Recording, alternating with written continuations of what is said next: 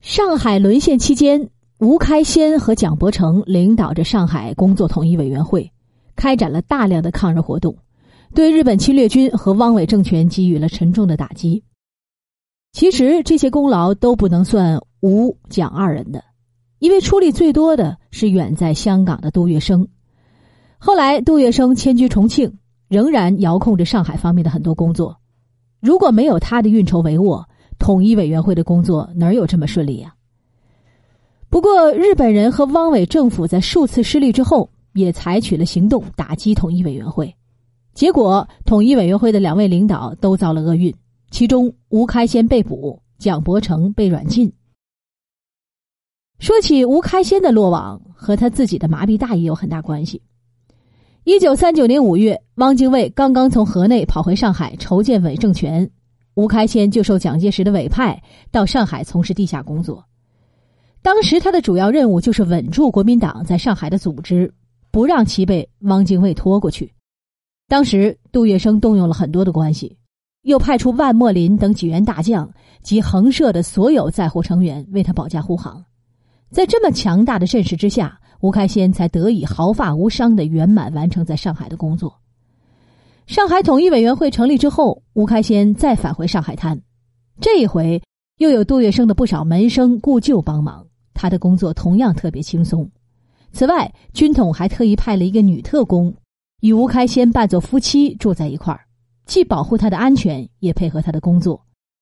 吴开先工作上不用操什么心，又有年轻漂亮的女特工做老婆，日子过得十分逍遥。当然了。在日本人和汪伪的眼皮子底下做事儿，吴开先也不得不提高警惕。他很少正儿八经的找蒋伯成、万墨林等人，却经常以打麻将的名义将统一委员会的骨干人员约到自己家里。常到他家打麻将的，除了蒋万二人，还有国民党中央通讯社在上海分社的主任冯友珍，国民党中统负责人徐恩曾的住户代表陆鸿勋等等。在一片麻将的哗啦声中，吴开先等人就将各项事宜商议妥当了。至于具体行动的事儿，多半由万墨林出面去联系相关人员。这吴开先聚赌的时间长了，居然发现了赌的另一种好处，那就是编织关系网，收买人心。为了笼络下属，吴开先也阔绰了一回。他拿出一笔钱分送给几个亲信做赌本，然后邀请他们带家人来玩。没想到他阔气了一回。却惹上了大麻烦。给他带来麻烦的是一个叫沈守良的人。这个人抗战前在国民党上海市党部当过门卫，当时替吴开先管理一些杂物。因为吴开先特别大方，所以沈守良这样的小角色也分到了一笔赌本。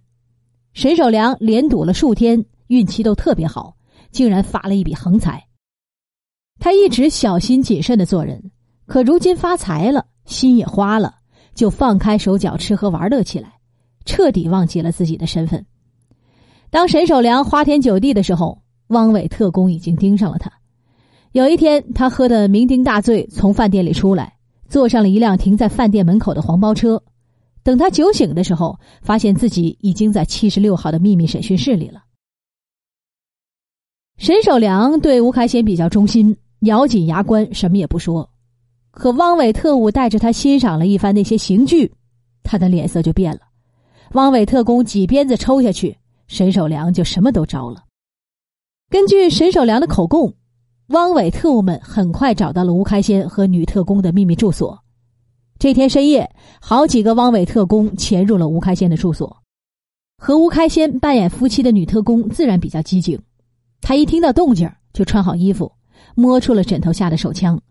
吴开先猛然从睡梦中惊醒，女特工什么也没说，就推开衣柜，将他塞进了一条暗道里。吴开先这才知道这所房子还有这样的密室。他顺着密道向前走，就隐隐听到外面传来的枪声，于是他也全神戒备起来。此时，闯入房子的汪伪特工已经被女军统击毙了两个，女特工趁机跑到院子里，在假山林木之间穿梭，以引开汪伪特工。不过，他最终寡不敌众，中弹身亡。吴开先慌慌张张的跑出密道，发现出口竟然是一片庄稼地。当时正好是春天，万物刚刚开始吐绿，田地里的幼苗都是短短的，根本没有能藏身的地方，而汪伪特务来抓人是做足了准备的。为了确保行动成功，他们还特地请日本宪兵大队予以配合。汪伪特务们闯入室内抓人，而日本宪兵则在外围戒严，防止有人逃脱。所以吴开先跑到这儿没一会儿，就被日本宪兵直接拘捕了。哎呀，吴开先被捕的当天，万莫林就把这个消息汇报给远在重庆的杜月笙。